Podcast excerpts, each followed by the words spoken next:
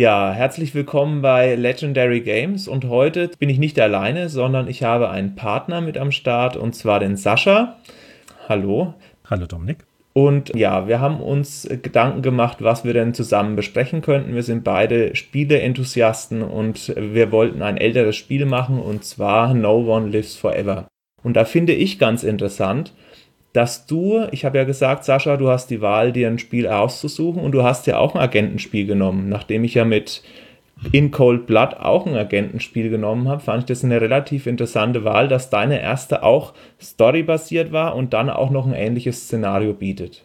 War eigentlich purer Zufall. Also ich habe mich jetzt noch gar nicht so, so gedanklich mit deinem Thema befasst gehabt und eines der ersten Punkte war tatsächlich No One Lives Forever aufgrund dessen, weil mir das in vielerlei Hinsicht sehr intensiv im Kopf geblieben ist, nach all den Jahren, vielen Spielen, die jetzt so rausgekommen ist, ähm, hat mich doch sehr stark geprägt.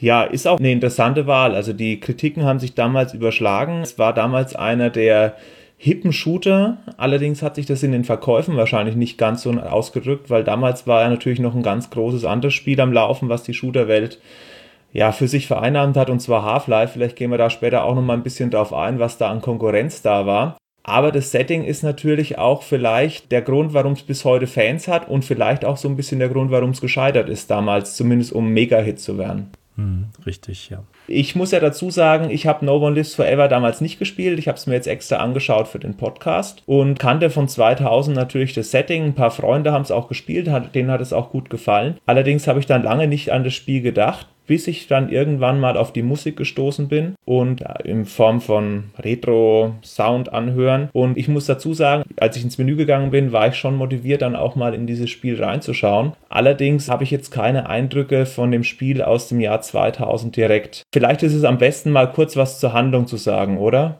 Ja, richtig.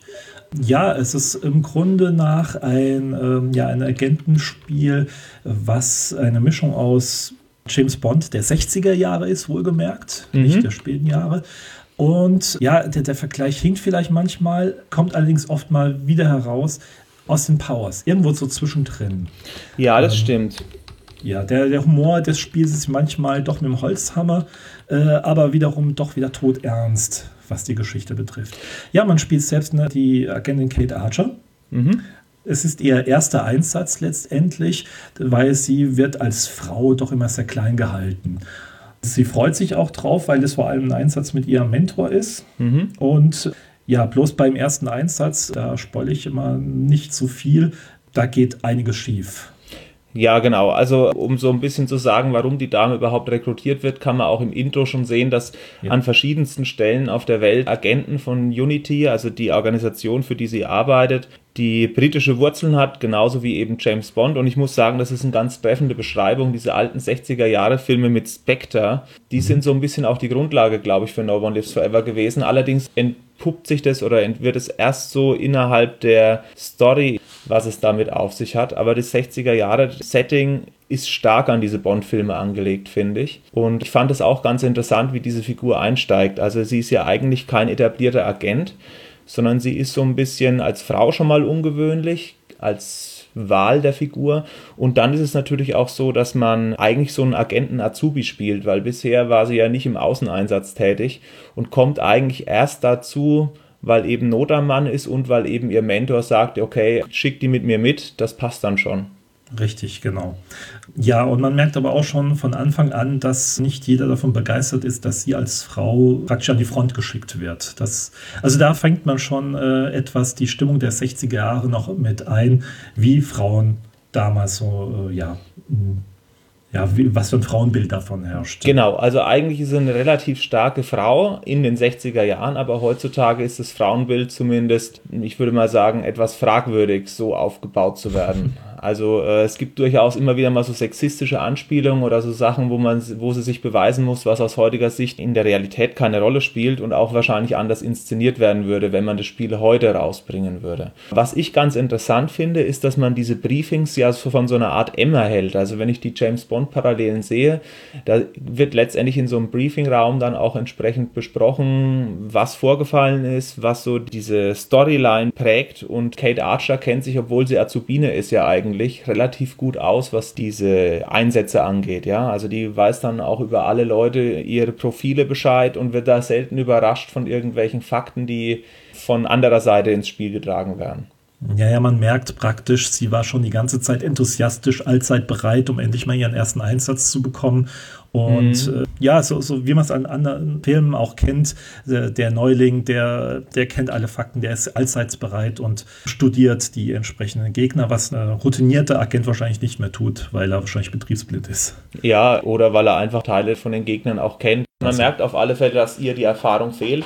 Und sie wird auch von den Vorgesetzten erstmal nicht wertgeschätzt, weil du hast es angesprochen, am Anfang geht es eben nach Nordafrika und dort läuft nicht alles wie geplant und daraufhin wird die von ihren Vorgesetzten zumindest in den ersten Story-Missionen ja auch ganz schön runtergeputzt. Also Richtig, ja. Aber es sind doch immer noch verzweifelt, um sie weiterhin einzusetzen. Ja, aber eher so mangels Alternativen.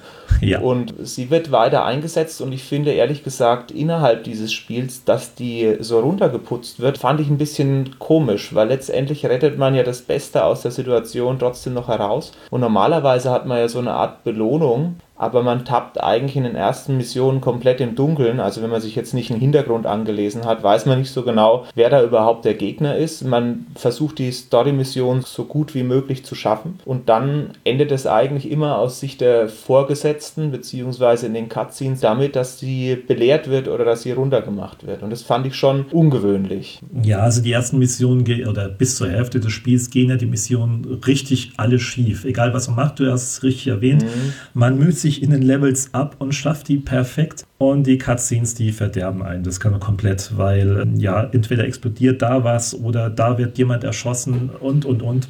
Das ist eigentlich schon der erste große Nachteil an der Geschichte. Es wird zu lange, zu breit getreten, dass du als Frau nichts zu melden hast. Das stimmt. Äh, das wird zu lange breit getreten. Dann hätte man vielleicht mit ein, zwei Missionen erledigen können. Aber naja, gut. Sie haben es nicht so gemacht. Ja, das stimmt. Also was mir auch aufgefallen ist, dass man eben da tatsächlich ein bisschen sehr lange äh, hingeführt wird und dann, dann wirklich auch im Dunkeln tappt, wie es denn weitergehen könnte. Und das fand ich eigentlich auch so, dass das Spiel erst eigentlich in der zweiten Hälfte ja tatsächlich diesen Storyplot vollkommen umsetzt, den man im Intro sieht. Da sieht man ja unter anderem den Bösewicht und den begegnet man ein, zwei Mal zwischendrin. Aber so wirklich, was die machen, was die fordern, das taucht eigentlich nicht auf. Also so würde ich das Spiel auch beschreiben. 60er Jahre James Bond. Der Austin Powers Effekt, den finde ich vor allem dadurch gegeben, dass die Farben so grell sind. Also diese Flower Power Bewegung, diese Designentscheidungen, die sind schon angelehnt an diese Austin Powers Filme, die ja auch in der Zeit stattfinden. Die sind ja auch 1997, 99 und ich glaube 2003. Und das ist genau in dieser Zeit, wo No One Lives Forever mit diesem 60s Faktor auch rauskommt. Aber abgesehen von der Optik finde ich eigentlich, dass es relativ ernst zugeht in dem Spiel. Also es ist tatsächlich von der Story her hier und da mal ein nettes Easter Egg versteckt, wo ein absurdes Gespräch ist oder wo man mal in irgendeine so Situation reinplatzt, wo man vielleicht den Agentenfilm nicht erwarten würde, aber grundsätzlich hat es schon ein ernstes Storygerüst. Ja, absolut. Es gibt auch in einer Szene, in der, ich sag mal so, eine Bombe hochgeht in einem englischen Dörfchen, in dem dann 1300 Leute einfach so sterben. Und das ist schon äh, ziemlich heftig auch. Das wird auch so mhm. sehr ernst behandelt, dieses Thema. Dann wiederum ist die nächste Cutscene zwischen den Bossen von der feindlichen Organisation und da sind Dialoge dabei, die, oh, da, da, da kriegt man, da stellen einem sich die Nackenhaare auf, die dann mit einem Humor daherkommen. Also man meint wirklich, Mike Myers hätte wirklich da die Dialoge geschrieben, stellenweise. Ja, die entfallenen Szenen aus Austin Powers zumindest wenn ja, es darum geht, die Bösewichte zu beobachten. Ja. Also es steht in krassen Missverhältnis und ich muss sagen, ich habe es ja 2000 nicht gespielt, mir ist es auch eher unangenehm aufgefallen, dass man so einen ungewollten, also es ist nicht lustig, man hat versucht lustig zu sein und man schafft es nicht. Also es ist so ungewollt komisch, aber so in einer seltsamen Form eben. Ja, ich, ich greife da mal ein bisschen vor. Das war damals, als ich es gespielt habe, war es unglaublich komisch. Ich, ich musste wirklich oft lachen. Klar, man war etwas jünger, aber auch der Humor in, fand ich damals in Computerspielen war auch anders. Und dadurch, dass ja so die Spiele mit den längeren Geschichten erst so langsam, aber sicher richtig aufkamen, wenn es kein Adventure war, wohlgemerkt, hm. Äh, dann war das doch schon alles sehr interessant und recht gut umgesetzt. Das, die ganzen ernsthaften Dialoge, die haben das wiederum äh, gerettet. Aber leider Gottes heute sieht man diese Punkte doch schneller und negativer als damals. Also ich muss dazu sagen, ich habe ja nur diese heutige Perspektive. Allerdings, wenn ich dann eben sehe, dass es eine unglaubliche Levelvielfalt, eine unglaubliche Vielfalt an Schauplätzen auch gibt und mit den Spielen der damaligen Zeit vergleiche, dann kann ich schon verstehen, dass einem das im Gedächtnis geblieben ist. Schon alleine, dass ein Shooter eine Story erzählt, das war ja eigentlich erst in der zweiten Hälfte oder Ende der 90er überhaupt in einigen Spielen so zaghaft angedeutet. Wenn ich mal Half-Life auslasse, gibt es eigentlich keinen Shooter, der irgendwie eine durchgängige Story erzählt. Die setzen sich alle aus einem Einliner zusammen und dann kriegt man eine Waffe in der Hand mit 100 Lebenspunkten und versucht irgendwelche Monster auszuweichen oder abzuschießen. So gesehen kann ich schon verstehen, dass dieses Spiel eine besondere Faszination hat und rückblickend ist mir das durchaus bewusst, dass das auch bei den Spielern der damaligen Zeit so war, weil man kannte sowas nicht, aber aus heutiger Sicht fiel mir das eben auch auf, dass es eigentlich keinen so packenden Handlungsablauf hat. Also es ist nicht so gut geschrieben, dass ich sage, es geht von einem Spannungsmoment in den nächsten über.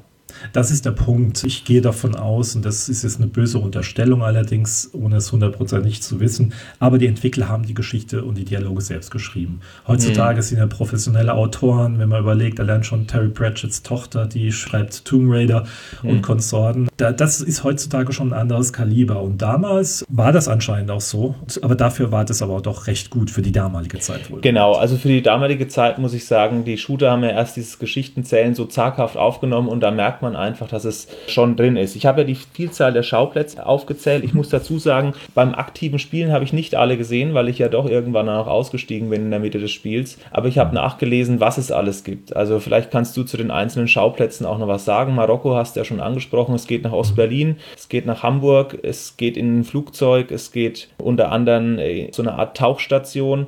Aber da gibt es ja noch mehr an ungewöhnlichen Sachen, die jetzt zu der Zeit zumindest so nicht stattgefunden haben. Meistens war es ja ein Level in diesen Spielen ja. oder eine Raumstation und dann war da alles Raumstation oder es war Höhle und dann war da alles Höhle oder es war ein Schloss und dann, dann waren das eben nur Schlossräume. Und da muss ich sagen, ist diese Vielfalt schon sehr hoch. Das absolut. Es hat da, jeder, jeder Level hat seine eigene Stimmung auch gehabt. Es wurde nicht nur minimal was geändert, sondern grundlegend. Das gesamte Spielgefühl wurde komplett mhm. neu für jedes Level eigentlich aufgebaut. Man war in einem Containerhafen in mutmaßlich Bremerhaven, äh, war in entsprechend viel auch Hopserei zwischen den Containern. Die Raumstation, die hatte Schwerelosigkeitslevel gehabt. Dann bist du auch rumgetaucht in einem versunkenen Containerschiff, dass du Informationen noch raussuchen musst. Was gibt es noch? Man, man, springt in den Alpen rum, letztendlich mit dem mhm. Schneemobil. Es gibt ein Motorradlevel und und und. Also das war schon Hut ab für die damalige Zeit. Ja, also ich habe gelesen, was ich zum Beispiel so in Shooter auch nie erlebt habe, dass es in so eine Art Raumstation geht, ähnlich wie bei Moonraker, da sieht man wieder diese James Bond-Anleihen. Ja. Also es sind schon sehr ungewöhnliche Szenarien, in denen man auf Gegner trifft, beziehungsweise in denen man eben diese Organisation Harm, die so in der zweiten Hälfte des Spiels enthüllt wird, verfolgt. Wie gesagt, ist mir auch aufgefallen, dass das eben für damals sehr ungewöhnlich war. Und weil du die Motorräder oder die Fahrzeuge ansprichst, so weit bin ich gar nicht gekommen, aber ich erinnere mich dran, was für eine Riesensensation das war, als man in Halo 1 einen Jeep fahren konnte. Und das kam später als No One Lives Forever. Und vorher waren Fahrzeuge und Shooter gemeinsam unvorstellbar. Also das wurde damals auch, ich habe ja Halo angesprochen, sehr gehypt, als solche Features eingeführt wurden. Heute eher selbstverständlich, ja, in jedem Sandbox-Spiel gibt es irgendwie die Möglichkeit, Möglichkeit, bei GTA jemanden aus dem Auto zu ziehen und dann die, die Karte zu nehmen. Aber damals war das eben tatsächlich auch nicht möglich eigentlich. Es wundert mich, dass du über den Teil noch nichts erwähnt hast, weil das ist ja wirklich eher ein Feature, was Jahre später auch gekommen ist. Ja, wobei natürlich die Fahrzeuggeschichten sind nicht so spektakulär, wie sie sich anhören. Man setzt hm. sich drauf, das Ganze ist sehr linear, muss ab und zu mal vielleicht mal kurz absteigen, um diverse Gegner wegzuräumen und steigt wieder auf und fährt wieder mal 200, 400 Meter. also äh, einerseits ist es toll, dass sie drin waren, allerdings ist das nur zum, naja, heutzutage cineastischen Erleben, ähnlich wie bei Call of Duty, mhm. um mal was reinzubauen, dass es wirkt wie ein Film. Okay. Aber jeder kann sehr schnell die Mechanik beherrschen, ohne dass es großartig schwierig wird mhm. oder unmöglich wird. Das hast du auch innerhalb von mh, hm, fünf, sechs Minuten jeden Abschnitt durch. Ja, interessant. Also ich kam zu diesem Abschnitt nicht mehr, aber so gesehen Fahrzeuge, das noch drin sind, das ist, finde ich zum Beispiel überraschend. Wird man aus heutiger Sicht vielleicht gar nicht mehr so sehen, aber selbst wenn das vielleicht einfach gemacht war, keine große Fahrphysik hatte und vielleicht eher sogar wie so ein Rail-Shooter aufgebaut war, ist es trotzdem eine Mechanik, die damals eben absolut unüblich war. Ja. Ich meine, ich habe das Spiel ja nicht bis zum Ende gespielt. Ich weiß nicht, wir werden es wahrscheinlich spoilerfrei halten, oder? Ja, weil da ist eine mehr oder weniger zwar vorhersehbare, allerdings doch eine schöne, nette Wendung in der Geschichte. Mhm. Deswegen äh, wollte, möchte ich da nicht großartig das Ende Genau, erzählen. also den, den Twist lassen wir dann auch mal so lange verschleiert. Ich muss dazu sagen, ich habe es ja damals nicht durchgespielt, was ich aber, glaube ich, gemacht hätte, hätte ich das damals 2000 in den Fingern gehabt und einen potenten Rechner gehabt, der das auch darstellen kann. Da komme ich zu, gleich zum nächsten Punkt und zwar zu den Systemanforderungen. Ich hatte damals um 2000 rum ein 266er Pentium 2 mit einer 4 Megabyte Grafikkarte, die nicht 3D-fähig war. Also es war nicht eine von Voodoo oder eine von GeForce oder eine von Matrox, sondern es war eben so eine 0815 Aldi-Karte und wo ich jetzt das Spiel gestartet habe und gelesen habe, man soll für optimale, also höchste Einstellungen ein Pentium 3 mit 750 MHz haben. Da habe ich schon ein bisschen geschluckt, weil ich auch weiß, okay, die Megahertz-Grenzen, Gigahertz-Grenzen waren so 2001, 2 im Wechsel, dass man sagt, okay, 1000 Megahertz sind möglich. Aber ich war ja Schüler, ich hatte das Geld nicht, um meinen Rechner da jederzeit aufzurüsten, wie ich mochte. Und daraufhin hätte ich das Spiel tatsächlich, wenn ich es gehabt hätte, nur in mittleren oder vielleicht sogar niedrigen Auflösungen überhaupt spielen können. Und das fand ich ganz interessant, dass es doch enorme Voraussetzungen auch zumindest für die Spielehardware ähm, vorausgesetzt hat für die damalige Zeit. Vielleicht ist es auch deswegen an mir vorbeigegangen.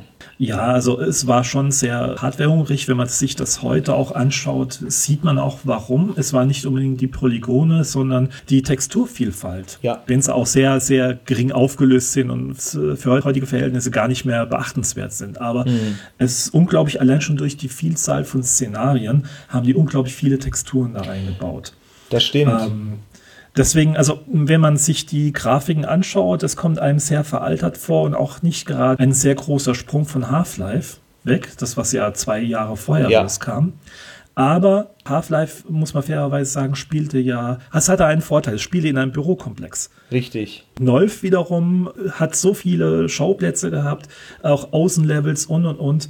Das hat, glaube ich, doch eine sehr, sehr viel an Hardware gefressen zu der Zeit. Das glaube ich auch. Das Texturrecycling findet sehr, sehr sparsam statt und diese ganzen verschiedenen Szenarien bzw. Orte, die man aufsucht. Man merkt einfach bei Half-Life, man ist innerhalb dieser Forschungseinrichtung und man verlässt diesen Raum ja eigentlich nur gegen Ende bei dieser Alien-Welt, die man dann besucht. Und ansonsten läuft es ja alles irgendwie in geschlossenen Räumen ab. Und bei mhm. No One Lives Forever findet dieser Wechsel von Außenarealen zu irgendwelchen Gebäuden durchaus ganz gut statt. Also da gibt es durchaus immer wieder mal das nächste Level, bietet einfach Abwechslung. Das merkst du, die haben sich da Gedanken gemacht, was sie als nächstes machen können. Und dann geht es eben von einem Bürokomplex oder von irgendwelchen Diskotheken in U-Boot-Stationen rein, ja. Also ja.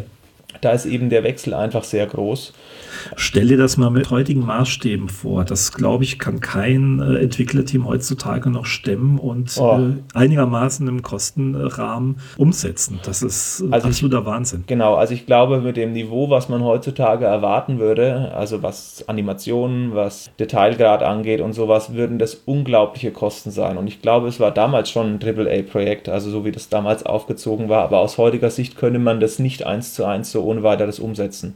Das müsste dann tatsächlich eigentlich ein garantierter Verkaufserfolg sein, so wie ein Call of Duty, das er eben immer 20 Millionen Units verkauft oder ein Battlefield, was 10 Millionen Units schafft oder ein GTA, was eine halbe Milliarde erlöst. Aber das würde eben die Marke No One Lives Forever so nicht garantieren und daraufhin würde man das heutzutage niemals so machen, da bin ich mir auch sicher. Definitiv nicht. Nee. Ja. Also was ich interessant fand beim Spielen, wir haben es jetzt so ein bisschen beschrieben, was da an Szenarien ist. Allerdings, was ich ganz cool fand, beziehungsweise was mir damals gar nicht bewusst war, erst beim Spielen, ist, dass es so eine Art Schleichoption gibt. Ich sage bewusst, dass es diese Option gibt, obwohl man sie ja wahrscheinlich in der Praxis eher selten angewendet hat, zumindest wenn man auch noch ein anderes Leben hatte, außer No One Lives Forever Level zu, auswendig zu lernen.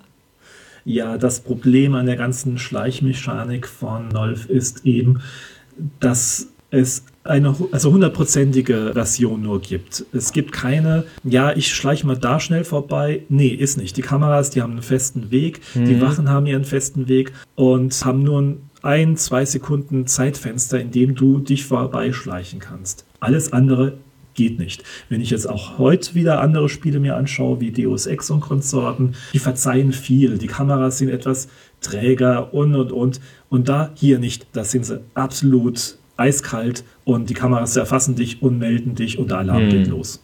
Das also, ist vorbei. Also es gibt keinen Sichtbereich, den man für Wachen einblenden kann. Äh, man kennt es aufgrund der Lichtgebung auch relativ schlecht, wo man gesehen werden kann oder wo nicht. Allerdings ist das Spiel tatsächlich so, dass es eben kaum Fehler verzeiht. Und am Anfang ist es ja so, dass man sich durch dieses Berlin-Level schleichen soll, in Ostberlin. Und ehrlich gesagt, für mich war das unmöglich, das in der Schleichfunktion zu schaffen. Ich habe dann irgendwann doch die Knarre rausgeholt und eben aufgeräumt. Einfach weil es aus heutiger Sicht zwar Stealth bietet, aber so wie eben Stealth gemacht wurde, bevor es eigentlich auch cool einsetzbar war in Spielen. Ja, es gab damals Dark Project, das war dieses Spiel, wo man auch Moospfeile verschießen konnte und mhm. äh, diese Wachen alle einzeln abgeräumt hat. Das war ja aus heutiger Sicht auch, also so, so dass es eigentlich nichts verziehen hat, was, was Schleichen anging, aber die KI war nicht schlau. Und hier in dem Levels ist es eben so, man macht ja doch irgendwie Lärm, die Leichen liegen rum und wenn du die an der falschen Stelle liegen lässt, löst es auch vielleicht einen Alarm aus, nur weil du nochmal irgendwann in der Nähe bist. Ja, absolut. Wenn du jetzt Dark Project Thief nennst, das hatte wenigstens auch die Möglichkeit gehabt, aus mehreren Optionen zu wählen mhm. und sich so durchzuhangeln. Aber Nolf nicht. Du hast nur diese eine Option, ansonsten Alarm. Genau. Und ich muss sagen, das ist mir zum Beispiel angenehm aufgefallen, dass es drin war, aber aus heutiger Sicht war es einfach schlecht gelöst. Also heutzutage glaube ich nicht, dass jemand, außer man hat den Anspruch, dass man sich durchschleichen möchte, aber das Spielgefühl, würde ich sagen, wirkt nochmal antiquierter, wenn man es tatsächlich auf Stealth probiert durchzukommen. Ja. Also ich bin auch wie Rambo durchgerannt irgendwann. Mhm. Ich habe dann nicht mehr großartig auf die Stealth-Inhalte geachtet. Später muss man schleichen. Da waren sie allerdings doch etwas offener für, naja, haben, haben sie größere Zeitfenster äh, dir gegönnt, mhm. aber trotzdem, es war sehr hart. Ja, also ich bin mir auch nicht sicher, inwiefern da, ich habe unter anderem bei Bugs eben gelesen, dass es geskriptete Stellen gibt, wo man tatsächlich dann eben in diesen Stealth-Missionen, die dann noch später kommen, wahrscheinlich im letzten Drittel vom Spiel, bestimmte Sachen machen muss, sonst hängt sich eben das Level auf, beziehungsweise ist eben auch unlösbar an einigen Stellen. Also dazu kann ich ja jetzt nichts sagen, aber ich habe das schon gelesen, dass sich dieses Stealth eben nicht so frei anfühlt, wie man es heutzutage von den Spielen gewohnt ist. Und der, den Teil, den ich in Stealth spielen wollte, der hat sich absolut unrund angefühlt aus heutiger Sicht. Ich habe es allerdings halt auch nicht 2000 gespielt. Ich weiß nicht, bist du damals geschlichen? Ich bin gerade am überlegen, aber ich glaube eher nein. Hm, also damals. Ich, ich mich freue, also ich spiele gerne Stealth-Spiele, aber ich bin unglaublich schlecht darin. ähm, Wie ich. Äh, das einzige Deus Ex, das ist das einzige, was ich immer schaffe, aber da äh, die meisten anderen Spiele, Thief und Konsorten, bin ich, bin ich eine absolute Niete. Hm. Also da geht es mir genauso wie dir. Ich habe da auch immer Probleme, wenn es um Stealth-Spiele geht, weil man hat ja meistens den Anspruch, dass man auch möglichst gut bzw. sehr gut durchs Level kommen möchte und irgendwann du brauchst eine unglaubliche Zeit, wenn du in diesen Stealth-Spielen tatsächlich sehr gut sein willst, beziehungsweise musst du die Levels oder das KI-Verhalten auch sehr gut kennen. Genau. Und das hält mich immer so ein bisschen davon ab, diese Spiele tatsächlich zu perfektionieren, sage ich jetzt mal. Und das, so ging es mir eben auch bei No One Lives Forever zu unserer Sicherheit halten wir lieber fest, vielleicht mag die Stealth-Mechanik gut gewesen sein, aber wir sind einfach nicht gut darin. Genau, das ist ein fairer Kompromiss. Und ja. wie gesagt, damals war es auch absolut unüblich, einen Shooter mit Stealth-Elementen überhaupt zu haben. Also so gesehen muss ich sagen, das ist mir nochmal aufgefallen, was es damals eben nicht gegeben hat.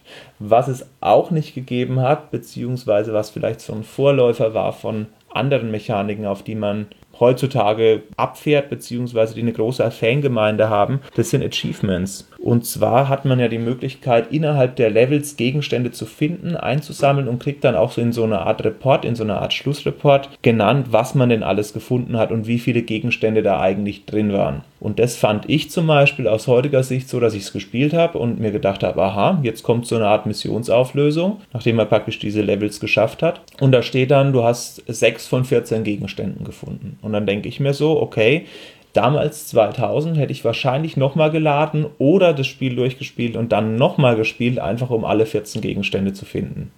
Mhm. Allerdings genau. löst es ja keine wirklichen Achievements aus, aber ich fand interessant, dass dieses Element zumindest drin war. Richtig, definitiv. Wäre heute ein Achievement dran gehangen, hätte ich es auch so gemacht. Mhm. Aber damals, als es keine Achievements gab, war ich froh, überhaupt mein Spiel durchgespielt zu haben. Ich glaube, ich hätte es damals nicht nochmal gespielt, muss ich fairerweise sagen. Aber das ist so ein persönlicher mhm. äh, Punkt. Ähm, anders, äh, andere spielen diverse Spiele öfters. Ich bin da nicht so oder eher selten. Also du hättest die Story durchgespielt und dann wär's das Richtig, gewesen.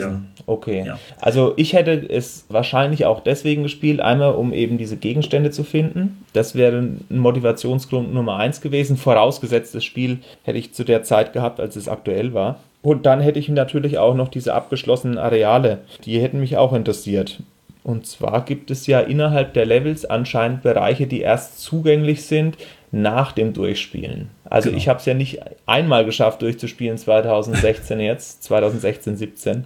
Aber es scheint an einigen Stellen durchaus Möglichkeiten zu geben, dass da eben weitere Level-Inhalte da sind und die habe ich nicht gesehen und die hätte ich dann mir 2000 schon angeschaut. Ja, viel später bekommst du einen Grapple Hook, also so einen Enterhaken mit in die Missionen. Und wenn du die Mission wiederholst auf frühere Missionen, mhm. kannst du deine Ausrüstung zusammenklicken. Und wenn du schon einen Ausrüstungsgegenstand schon freigeschaltet hast, kannst du den auch bei den wiederholten Missionen dafür einsetzen. Man kann eigentlich so sagen, es ist wie Metroid oder Zelda und Konsorten. Mhm. Wenn man mal den Bumerang bekommt, dann kommt man auch in andere Bereiche der vorigen Levels. Und da ist es auch so, in einem Containerhafen von Bremerhaven habe ich mehrfach solche Haken gesehen, die man mit einem Grapple Hook äh, anzielen kann. Den man Aber zu, zu dem Zeit Zeitpunkt, hat. Genau, richtig. Also sprich, das war für mich ein großartiges Zeichen dafür, mhm. wo ich überall hätte hingehen können, hätte ich den Haken schon gehabt. Hm. Also ich kenne das von Lego Star Wars, da gibt es eben auch solche Räume, in denen du nur mit ja. bestimmten Helmen reinkommst und das war dann für mich einfach auch nochmal ein Grund, bestimmte Levels zu wiederholen, wobei genau. das ja eigentlich nur so ein spielerisches Bonusteil ist. Aber das war zum Beispiel so ein, so ein Grund, die Levels tatsächlich nochmal zu spielen, nachdem eben diese Helme bzw. diese Gesichter freigeschalten waren. Und das kann ich mir ja. gut vorstellen, weil ich dafür eine Schwäche habe, dass ich das 2000 auch gemacht hätte. Aber natürlich hast du recht, die Story zieht, ja. Also ich weiß nicht, ob ich das jetzt für jedes Level gemacht hätte. Man findet ja, also diese Gegenstände sind ja irgendwelche Koffer, Geheimdokumente, mhm. 24 mm Filme, Mikrofilme und so weiter. Und wenn man die aufnimmt, wird was wird angezeigt? So ein ein Zweizeiler, der die Geschichte von dem Level noch ein bisschen aufbauscht. Irgendwelche Instruktionen innerhalb von Harm oder so, solche Kommentare, die die Geschichte auch noch ein bisschen auflockern.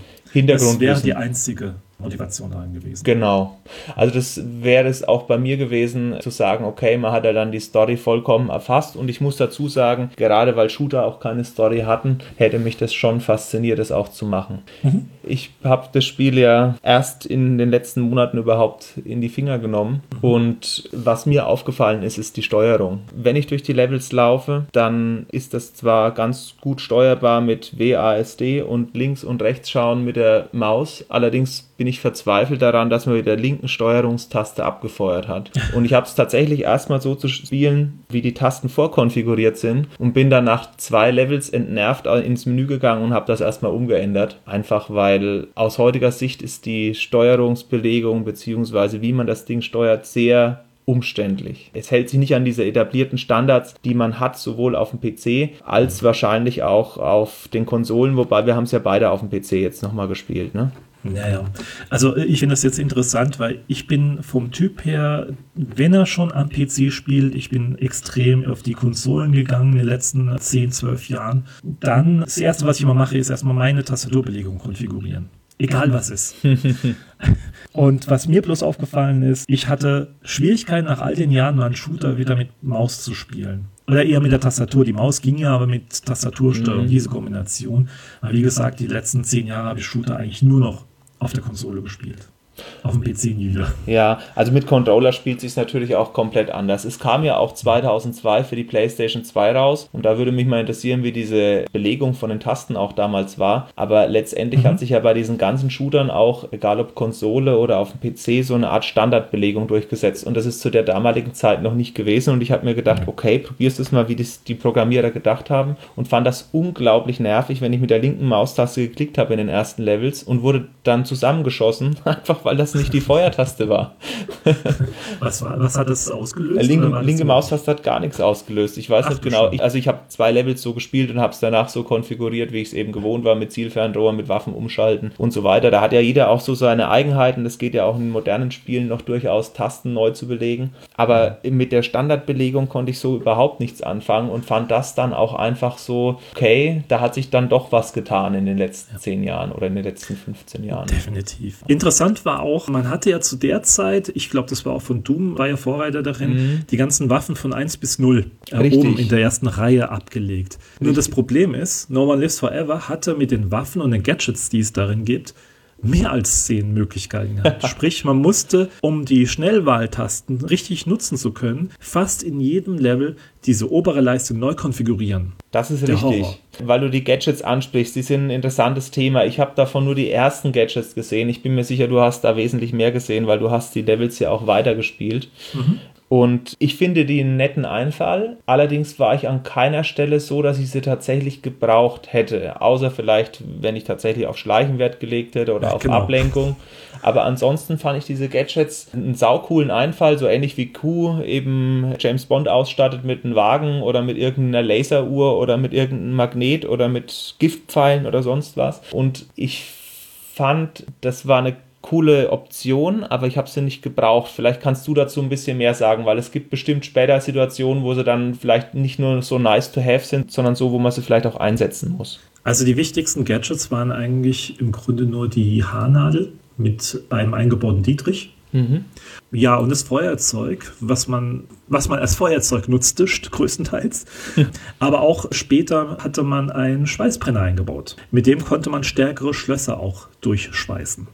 Der Rest war wirklich tatsächlich nur dafür gedacht, um das Spiel im Schleichmodus durchzuspielen. Da gab es zum Beispiel so ein portables kleines Videogerät. Mhm. Ich sage bewusst klein, aber wenn man das sieht, ist es schon riesig. Aber für damalige Verhältnisse sehr klein. Man kann das äh, vor den Kameras hinhängen und dann sehen die praktisch immer das aufgenommene Bild. Wie das möglich ah. ist, weiß ich jetzt nicht, aber ist, so hatte man zumindest mal die Kameras ausgeschaltet. So eine Art Standbild. Weil, richtig, ja. Die Kameras kann äh, man ja auch nicht abschießen, weil dann sofort Alarm ausgelöst wird. Richtig. So nebenbei erwähnt. Das habe ich ausprobiert, dessen war ja. ich mir bewusst. Was ich ja. ganz interessant fand, ich habe es in so Let's Plays dann auch gesehen, dass man unter anderem eben auch eher typische Frauen-Gadgets hatte. Also James Bond ja hatte ja eher so diese, diesen Füller oder irgendwie die coolen Ski oder so. Mhm. Aber bei No One Lives Forever war das schon ein bisschen anders, dass da eben auch eher so auf diese feminine Seite Wert gelegt wurde, was ich eigentlich ganz gut finde. Also, dass Richtig. es auch zur Figur passt. Ja, definitiv. Man hatte so ein Parfumflakon immer dabei oder wenn man ausgewählt hat, hat man dabei gehabt mit verschiedenen Gasen, befüllt mit Gasen, mit mhm. so einem. Betäubungsgas, mit einem Säuregas und solche Geschichten. Lippenstifte haben als Granaten fungiert. Das fand ich klasse. Mein generelles Highlight, und das muss ich wirklich erwähnen, ist der elektronische Pudel. Diesen Pudel hat man aufgezogen. Der war wirklich so groß wie ein Pudel. Ich weiß nicht, wo Kate Archer den versteckt hatte in ihrem äh, Minirock, aber wie auch immer. Hat man aufgezogen, hat ihn losgeschickt und er ist zum nächsten Wachhund gelaufen. Und der Wachhund war dementsprechend von diesem Pudel so angetan, dass Herzchen aus seinem Kopf fliegen. Und ja, der Wachhund war damit außer Gefecht gesetzt. Das fand ich wirklich mein Highlight in diesen Gadgets. Sie hören sich alle unsinnig an und die hören sich tatsächlich eher an, als wären sie aus Austin Powers entsprungen. Das Auflösungsgas ja. und der Pudel, der vielleicht irgendwie dahin trottet, wobei in den 60er Jahren James Bond ja auch sehr unsinnige Sachen teilweise mit sich rumträgt. Ja, oder Sachen, die aus heutiger Sicht aufgrund von der Miniaturisierung oder Technisierung zum Standard gehören, sei es das Funk Funktelefon oder sei es, wo er mit Goldfinger diesen Wagen verfolgt auf mehrere Kilometer Abstand, also letztendlich nur ein Navi hat. Ja. Das ist aus heutiger Sicht natürlich alles ein bisschen lächerlich, aber trotzdem passt es in diese 60er Jahre Welt ganz gut rein. Also Gadgets finde ich echt eine gute Sache. Allerdings hast du recht, mit der Tastenbelegung hatte ich auch Probleme. Normalerweise scrolle ich auf dem Mausrad eben die Tasten durch. Das ging zum Beispiel nicht. Das ist so eine Sache, die ich zum Beispiel auch als störend empfand, nachdem ich es auch noch konfiguriert hatte. Ich bin dann das tatsächlich wie in diesen alten Shootern von 1 bis 0 auf der Tastatur rumgerutscht und das war gewöhnungsbedürftig, sage ich. Kannst du machen, allerdings aus Grund der Vielzahl von Gegenständen ist es trotzdem auch mehr schlecht als recht. Irgendwo mhm. gibt es eine Option, man kann es einstellen, aber trotzdem, ich glaube, ist es besser, wenn du mit den Tasten rumarbeitest. Also ich habe es auch mit den Tasten gemacht. Ich konnte das mit der Maus nicht einstellen, beziehungsweise habe das vielleicht auch übersehen. Was ich interessant fand, ist, das habe ich dann auch erst später wieder gesehen oder wesentlich später, zum Beispiel bei Dead Space, dass es unterschiedliche Arten von Munition gibt. Also, dass man die Waffen auch tatsächlich mit unterschiedlicher Munition betreiben kann. Das war zu der damaligen Zeit auch unüblich, weil ich habe damals die Schrotflinte gefunden und die hatte eben die Munition vorgegeben. In dem Spiel jo. ist es tatsächlich so, dass man die Waffen mit verschiedener Munition betreiben kann, mit verschiedenen Geschossen. Und das ist aus meiner Sicht bis heute eigentlich sowas, was nicht so oft zum Tragen kommt in Spielen. Nee, nur eine Handvoll. Es kommt ab und zu mal vor, aber eher selten. Und das war zu der damaligen Zeit definitiv einmalig, würde ja. ich mal behaupten. Also mir ist es noch nie in die Hand gekommen, dass ich das schon mal gesehen hatte. Genau, also ich habe mich auch versucht zurückzuerinnern, aber man hatte schon coole Waffen wie den Eisding bei Duke und man konnte die Leute einschrumpfen und es gab die Kettensäge bei Doom und was weiß ich. Da gab es ja schon einiges an ausgefallenen Waffen. Lustige Waffen teilweise, beziehungsweise ungewöhnliche Sachen, aber das will ich jetzt sage, man konnte diese Waffen mit irgendeiner anderen Munitionsart betreiben, das gab es nicht. Ja. Da komme ich allerdings auch wieder zum Kritikpunkt. Ich weiß, ich meckere viel. Ich will jetzt nicht das Spiel schlecht reden, aber es ist aus heutiger Sicht fallen halt einem sehr viele Sachen auf. Die Waffenauswahl, die Gadget-Auswahl, die Munitionsauswahl, das ist einfach zu viel.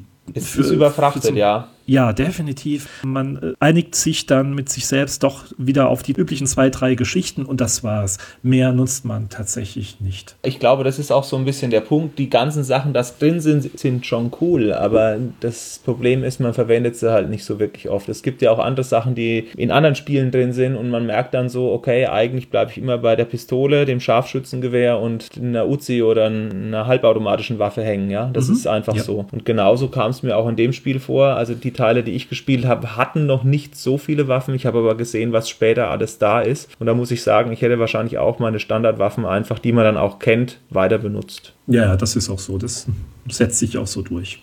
Hm interessant auf alle Fälle. Also das ist mir auch noch aufgefallen, dass es eben sowas damals nicht gab. Ich muss dazu sagen, ich habe den Shooter ja jetzt aus Zeit herausgerissen gespielt. Deswegen kann ich auch, was dieses Spielgefühl angeht, wenig dazu sagen, ob ich ihn, heute würde ich ihn nicht empfehlen, aber ich kann mich nur so halb reinversetzen in dieses Jahr 2000, weil für mich war damals Half-Life eine Offenbarung, was Shooter anging. Und dann ging es bei mir eigentlich erst wieder weiter, als diese Sandbox-Spiele gekommen sind oder so diese halboffenen Spiele Welten wie GTA 3 oder wie zum Beispiel Mafia oder sowas. Deswegen habe ich diese Shooter zwischendrin eigentlich größtenteils ausgelassen. Deus Ex ist mir natürlich auch noch ein Begriff. Dieser Titel ist so ein bisschen an mir vorbeigegangen und ich glaube, ich hätte ihn gespielt, hätte ich ihn damals gehabt, wo er aktuell ist. Aber aus heutiger Sicht weiß ich nicht.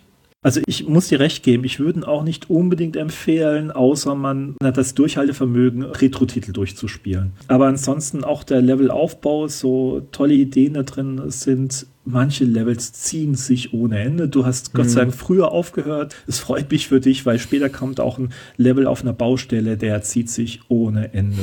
Da haben sie es wirklich übertrieben.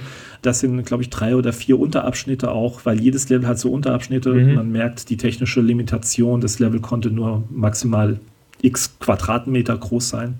Ja, also man quält sich stellenweise durch. Also mir ging es zumindest mal so. Aber ich hatte jetzt den Ansporn, jetzt für heute Abend das Ganze richtig komplett durchzuspielen. Das ist sehr löblich von dir, Sascha. also was ich dazu sagen muss, ist, was mich so ein bisschen gestört hat aus heutiger Sicht, ist, dass die Levels so stark unterbrochen waren. Ja, es gab dann, wenn du das Level abgeschlossen hast, eine kurze Cutscene und danach kam eben diese Ergebnisauswertung, wo es eben darum ging, was man alles gefunden hat oder was man alles vergessen hat, wie lange es gedauert hat. Und dann ging es eben weiter in der Story. Aber diese Levels sind nicht so ineinander übergegangen. Also diese cineastische Inszenierung, die 2000 tatsächlich filmreif war, ist heute eben einfach schlecht. Es fühlt sich an wie so eine Aneinanderreihung von Level. Und mhm. das ist so ein bisschen das, was ich, glaube ich, damals 2000 nicht gemerkt hätte, aber heutzutage eben aufgrund von denen, dass Spiele sich wahnsinnig weiterentwickelt haben, gerade auch im Shooter-Bereich, fällt mir das eben so negativ auf. Und das war auch so für mich so ein bisschen der Stoppgrund. Also ja. ich muss dazu sagen, diese Levels sind alle liebevoll designt, die sind alle abwechslungsreich. Man merkt auch, die haben sich da viel, viel Mühe damals gegeben, aber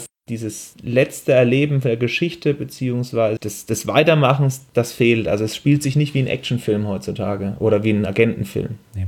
Aber du hast so schon richtig gesagt, zur damaligen Zeit hat sich das fantastisch gespielt, wie ein anderer Shooter auch. Also man kann es ruhig mit Half-Life vergleichen. Half-Life war zwar grundlegend für Shooter, allerdings ist es auch heutzutage nicht unbedingt der beste Shooter, meiner Meinung nach. Bin jetzt mal ganz vorsichtig. Ja, ähm, stimme ich schon zu. Und er hat halt mal Teil für einen neuen Teil auch, ja. Ja, das davon mal abgesehen. Aber man merkt halt schon, wenn man 16 Jahre lang viele, viele, viele andere Spiele gespielt hat, man wird doch schon versaut. Man kann zwar sagen, jawohl, heutzutage sind die Spiele vereinfacht, aber Gott sei Dank, sie sind entschlackt ja. äh, worden. Man konzentriert sich aufs Wesentliche. Man erlebt auch Geschichte. Manch Call of Duty Teil ist besser geschrieben als jetzt Nolf an sich, muss man mhm. auch fairerweise sagen ist stringenter zumindest mal in seinem Universum. Und das äh, Universum mag vielleicht nicht unbedingt innovativ sein, aber die Schreibe ist schon ein bisschen besser. Ja.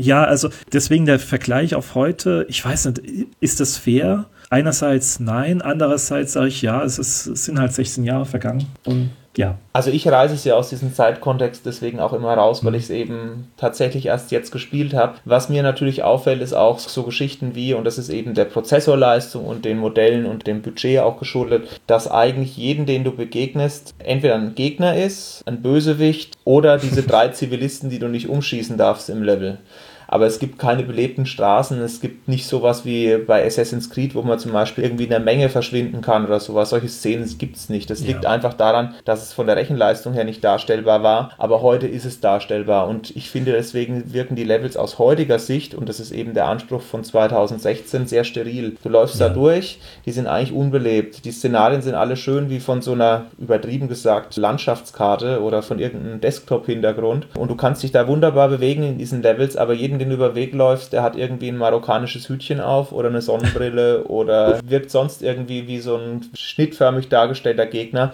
Und diese Zivilisten, auf die das Spiel ja auch Wert legt, dass du sie nicht abschießt, gibt es ja eigentlich nicht. Das sind ja eigentlich immer die Punkte, wo du sagst, okay, warum ist der jetzt mir doch noch in die Kugel gelaufen, ja? Ja, da rennen maximal im Level sechs Stück rum. Davon sehen drei Stück aus wie die anderen drei. Genau. Das Einzige, wo ein bisschen Stimmung aufkommt, ist tatsächlich der Sound, also der Ton. Da versuchen ja. So eine belebte Markthalle darzustellen, bloß man sieht keinen Mensch. Aber der Ton an sich, muss man auch mal erwähnen, der war auch für die damalige Zeit verdammt gut. Nicht so hoch komprimiert wie Half-Life.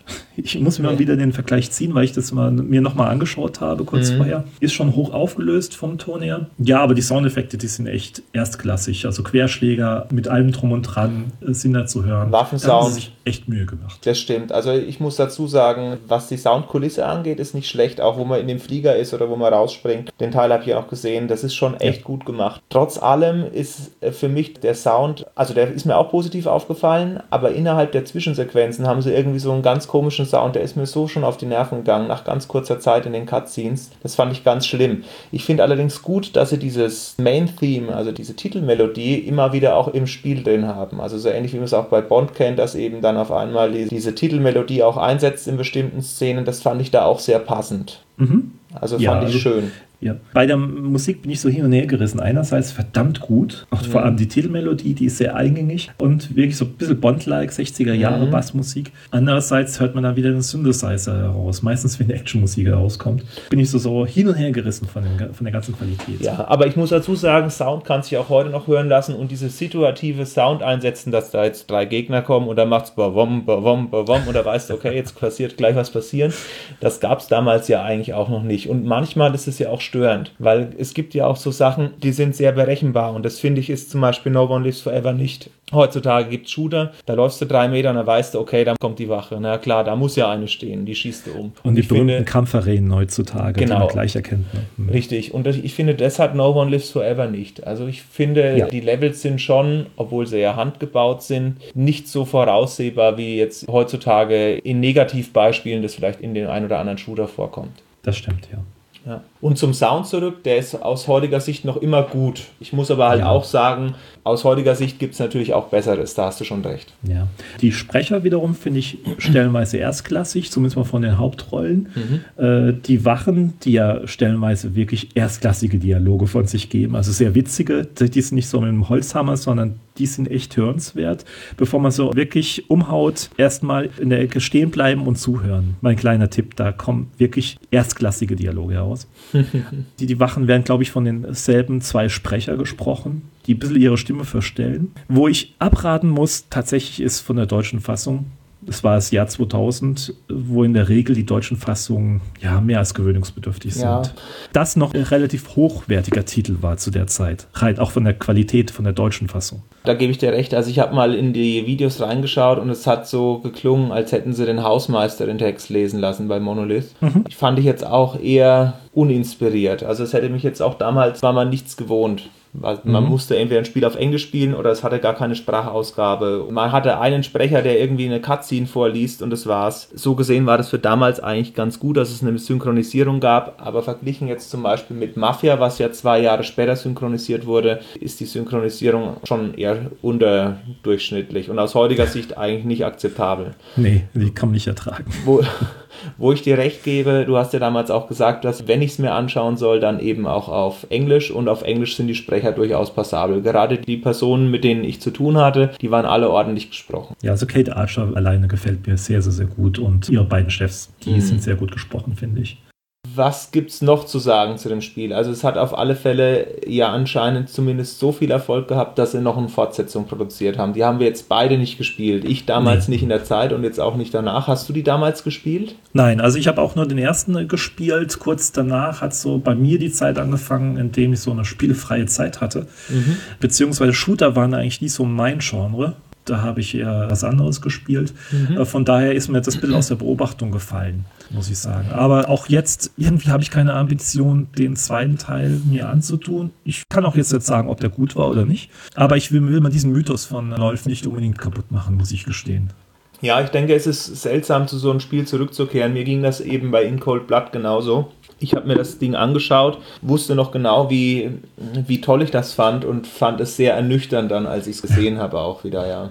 Also bei No One Lives Forever 2 gab es ja dann eigentlich auch keine weitere Fortsetzung mehr. Es gibt eine gewisse Fanbasis für No One Lives Forever und Fans möchten natürlich auch den dritten Teil haben, aber dazu muss ich dazu sagen, von der Recherche her ist unklar, ob da einer kommt. Also ich habe mal mehrere Artikel gelesen, da hat es geheißen, ja, es gibt was, es gibt vielleicht ein Fanprojekt, aber die Rechte sind zwischen Activision, Warner Bros Brothers und Monolith so verstrickt, dass da tatsächlich keine Entwirrung bisher stattgefunden hat. Nee, ich glaube, keiner weiß, ob er die Rechte überhaupt hat oder nicht.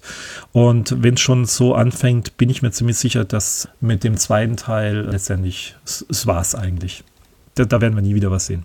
Ich glaube auch eher, dass da nichts mehr kommt. Ich meine, gut, System Shock 3 kommt, wer hätte das gedacht, ja? Da war ja die rechte Lage auch sehr stark ungeklärt, aber bei einigen Spielen ist es vielleicht auch besser, wenn sie dann einfach so in Ehren gehalten werden und man sie so in Erinnerung behält, weil ich bin mir nicht sicher, ob das 60er-Szenario, was damals echt hip war, auch durch diese Austin Powers-Welle, heutzutage tatsächlich zum kommerziellen Erfolg führen würde. Da bin ich mir echt nicht sicher. Schwer zu sagen, ja. Nee. Also man muss dazu sagen, es gab danach ja auch nicht mehr sowas, ja. Also mir fällt kein einziges Spiel ein, was so konsequent ein 60er-Jahres-Szenario versucht, ernsthaft umzusetzen. Gerade auch noch als Shooter. 60er-Jahres-Spiele sind insgesamt selten. Mir fällt noch Grand Prix Legends ein. Das fällt auch in die ähnliche Zeit. Das ist ein Rennspiel, wo praktisch den Grand Prix von 1967 simuliert. Hatte ja legendäre Kritiken, hat bis heute auch eine Fanbase. Aber es gibt schon Gründe, warum diese Spiele nicht wieder aufgelegt wurden. Weil einfach damals schon der kommerzielle Erfolg nicht so wirklich gepasst hat es gilt abzuwarten, wenn man jetzt die aktuelle Lage in der Videospiele- oder Computerspieleindustrie so anschaut, dass die AAA-Spiele alle ihre Probleme haben, die sich ja weit unter den Erwartungen verkauft haben, gerade jetzt letztes Jahr, 2016. Bin ich mal gespannt, äh, was da die Marktforschungen so rausspringen. Vielleicht haben wir dann doch noch Hoffnungen und Chancen, dass das sowas kommt. Aber das ist jetzt so eine unqualifizierte Meinung aus dem Bauchgefühl her meinerseits. Ja, ja, klar, das ist ja so. Wir haben das nicht recherchiert, das ist einfach nee. persönliche Meinung abgefragt. Man kann sich relativ sicher sein, dass es Monolith wahrscheinlich nicht macht, weil die sich in den letzten Jahren relativ still verhalten hatten. Und nach diesem No One Lives Forever, ach, und was es noch gab, war Contract Jack. Das scheint ein Spiel zu sein, wo man auf der Seite von Harm, also auf der Seite der Bösewichte, gegen eine andere Verbrecherorganisation antritt. Allerdings okay. nur als Shooter und nicht mit Stealth-Elementen. Habe ich auch nicht gewusst, dass es das Spiel überhaupt gab. Wird wahrscheinlich auch eher untergegangen sein. Aber nach No One Lives Forever und diesen Unity Harm Zyklus kam ja 4 Und 4 hat ja doch drei Ableger geschafft und war durchaus ein hochbewerteter und gut verkaufter Shooter oder Shooter-Reihe. Richtig, genau. Und 2014 haben sie noch einen nachgelegt mit einem sehr hochklassigen Titel Mordors Schatten oder Schatten von Mordor. Und gerade heute kam so ein Gerücht hervor, dass sie an einem zweiten Teil arbeiten sollten. Also sie haben sich komplett in eine andere Richtung bewegt und ich glaube auch nicht, dass das da irgendwelche Prioritäten hat, nochmal Nolf äh, wiederzubeleben.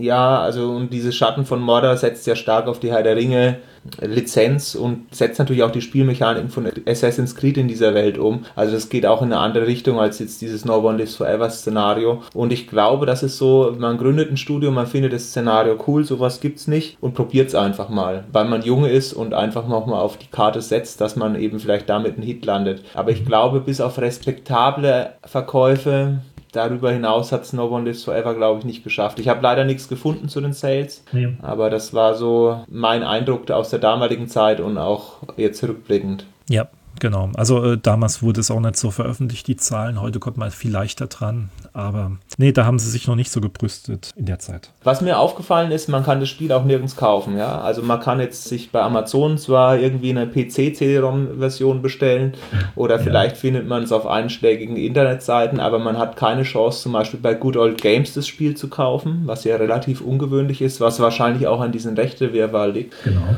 Und äh, auf Steam gibt es ja auch keine Version. Also so Richtig. gesehen denke ich mal, dass es schon hilfreich wäre, um überhaupt einen Nachfolger ins Spiel zu bringen, vielleicht nochmal diese beiden Titel wiederzubeleben, so wie es auch zum Beispiel bei Master of Orion gemacht wurde. Bevor jetzt der neue Teil kam, gab es zwei, drei Jahre vorher Master of Orion 1 und 2 bei Good Old Games und wurde dann auch für Steam umgesetzt mit der Veröffentlichung von Master of Orion, von dem neuen Teil von 2016. Also sowas ist, glaube ich, hilfreich, wenn die tatsächlich nochmal angreifen möchten. Und solange die Teile da nicht erscheinen, die alten, bei Good Old Games, glaube ich nicht, dass es No One Lives Forever 3 gibt. Das ist so meine persönliche Bauchgeschichte auch unrecherchiert. Aber solange man die alten Teile nicht nochmal ausprobiert, ob die vielleicht irgendwie aus Nostalgiegründen gekauft werden oder auch nochmal gespielt werden in diesen Plattformen, in diesen digitalen Spielebibliotheken, glaube ich nicht, dass sich jemand an No One Lives Forever wagt, es sei denn eine Fangruppe. Und die dürfen es dann wieder nicht machen unter dem Namen. Das wird noch kommen. Genau. Da teile ich absolut deine Einschätzung. Also ich habe da wenig Hoffnung letztendlich. Ich habe noch ganz kurz einen Einwurf. Derjenige, der sich das wirklich kauft bei Amazon, es gibt wirklich günstig für 4, 5 Euro pro Teil. Also ich habe es gemacht und musste dann mit Schrecken feststellen, dass es bei mir nicht läuft. Ich habe es dann zum Starten bekommen. Ist regulär. Ab Windows 8 aufwärts muss man das irgendwie aus Fankreisen patchen, damit es überhaupt noch funktioniert. Also die Originalversion funktioniert ab Windows 8 nicht mehr von sich aus. Ja gut, wenn man sich nicht mit der virtuellen Maschine rumschlägt und ein altes Betriebssystem praktisch aufsetzt, ist es tatsächlich Richtig, so, genau. dass es eben da Probleme gibt. Es gibt durch die Fanbase durchaus Möglichkeiten, eventuell eine Version zu kriegen, die angepasst ist, aber ansonsten tatsächlich bei regulär verkauften Versionen von früher ist man darauf angewiesen, eben ein Windows XP oder früher PC zu haben, Windows 98. Genau. Ja. ja. Korrekt. Von meiner Seite aus gibt es nicht mehr so viel zu sagen. Ich weiß nicht, hast du noch was zu ergänzen? Nee, eigentlich nicht. Also ich muss äh, nochmal wiederholen, ich habe viele negative Punkte äh, gesagt, allerdings nur aus Sicht von heute. Trotzdem, derjenige, der keine Angst hat, ältere Spiele sich mal anzutun, kann ich es wirklich mal ins Herz legen, zumindest mal reinzuschauen. Und innerhalb der ersten zwei, drei Levels sieht man ja schon, äh, ob das was für einen ist oder nicht. Aber es, es lohnt sich schon finden. Also aus historischer Sicht ist es definitiv interessant, weil es in der damaligen Zeit viele Innovationen hatte, die damals eigentlich noch nicht üblich waren. Also wenn man dann nochmal ein Spiel irgendwie aus 99, 2000, 2001 anpackt, sind da viele Sachen in No One Lives Forever, die erst Jahre später natürlich viel ausgefeilter und viel mehr gepolished in diesen Shooter-Genre auftauchen. Und das ist einfach so, dass da viele Innovationen drin stecken. Und so gesehen kann ich auch sagen, No One Lives Forever ist eine Spieleempfehlung für Nostalgiker. Aber wenn man kein Nostalgiker ist, sollte man vielleicht was Modernes spielen. Ja, und wie heißt so schön, die anderen spielen Probe. Genau, so schaut's aus. Hm? Ja, dann sage ich vielen Dank. Es war sehr Danke. schön, Sascha, und ich hoffe, wir kriegen natürlich auch das ein oder andere Like beziehungsweise den ein oder anderen Kommentar auf der Homepage oder unter die Datei. Und ich hoffe, wir hören uns beim nächsten Mal wieder. Ja, tschüss soweit. Ja, tschüss.